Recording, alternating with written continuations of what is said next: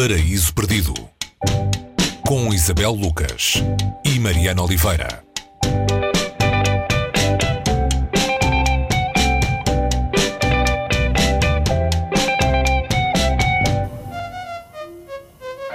Bem-vindos ao Paraíso Perdido para estes dias de isolamento.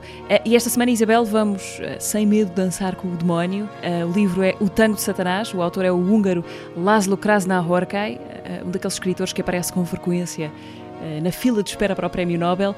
E parece que esta semana também não nos afastamos muito do universo das distopias. Aqui temos um sítio sem nome, perdido a algures na planície húngara, muita chuva, uma comunidade isolada. O que é que se cozinha com estes eh, ingredientes? Uh, Laszlo Krasnorkai, de facto, é um dos nomes uh, que ultimamente tem vindo a ser falado sempre que se fala de grandes escritores na, na Europa e nós esperámos muito para tê-lo em português, uh, apesar de ele estar traduzido em muitas línguas. É um escritor hum, que não gosta de ser chamado de escritor e que cresceu na Hungria fechada até 1987.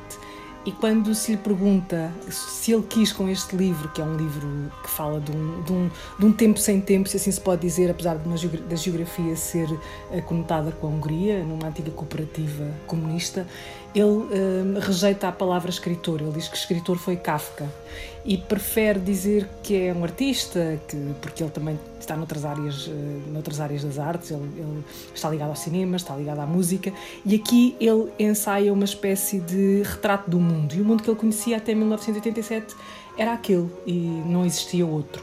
E portanto, quando ele quer dar um retrato do mundo, ele dá o retrato de uma civilização hum, que para ele era a civilização mais louca, que era a civilização ah, do regime comunista, aquilo onde ele vivia, fechado.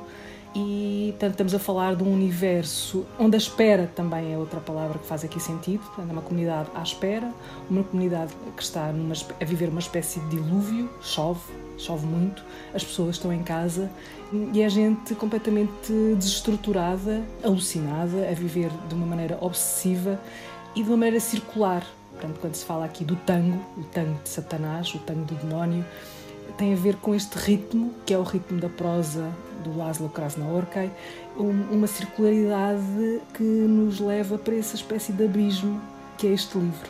E que é um abismo com muita gargalhada também.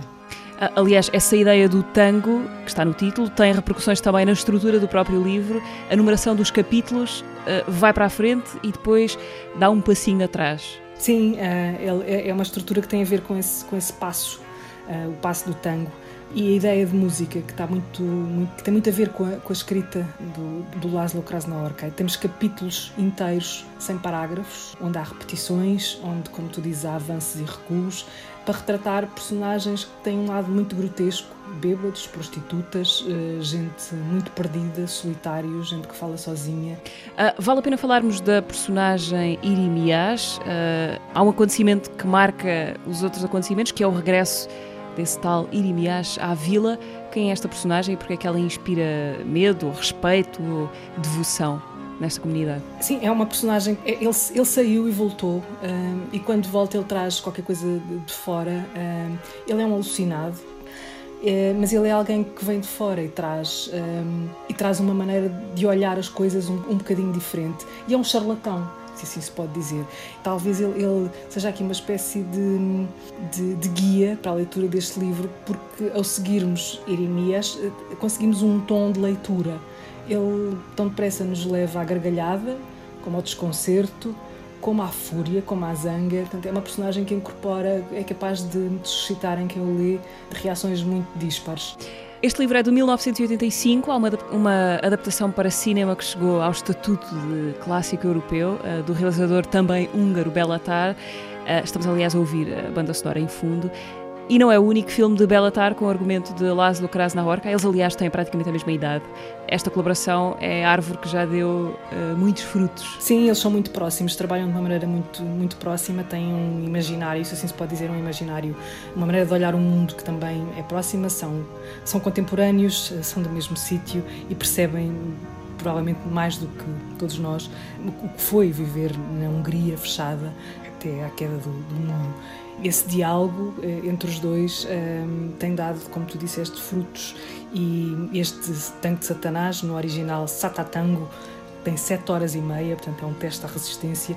Há um exercício curioso uh, que eu não fiz, uh, e não sei se alguém fez, que é perceber se a leitura do, do romance de, de Krasnaorkai demorará as 7 horas e meia que o filme demora.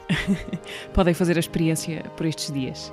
Uh, este livro tem mais de 30 anos, como dissemos, mas a primeira edição portuguesa é bastante recente, pouco mais de um ano, talvez. Está publicado na Antígona, com tradução a partir do húngaro de Ernesto Rodrigues, com prefácio de Rogério Casanova. O Tango de Satanás de Laszlo Krasnahorkai, recomendação para isso perdido, para vos manter em casa durante esta semana. Até para a semana. Até para a semana.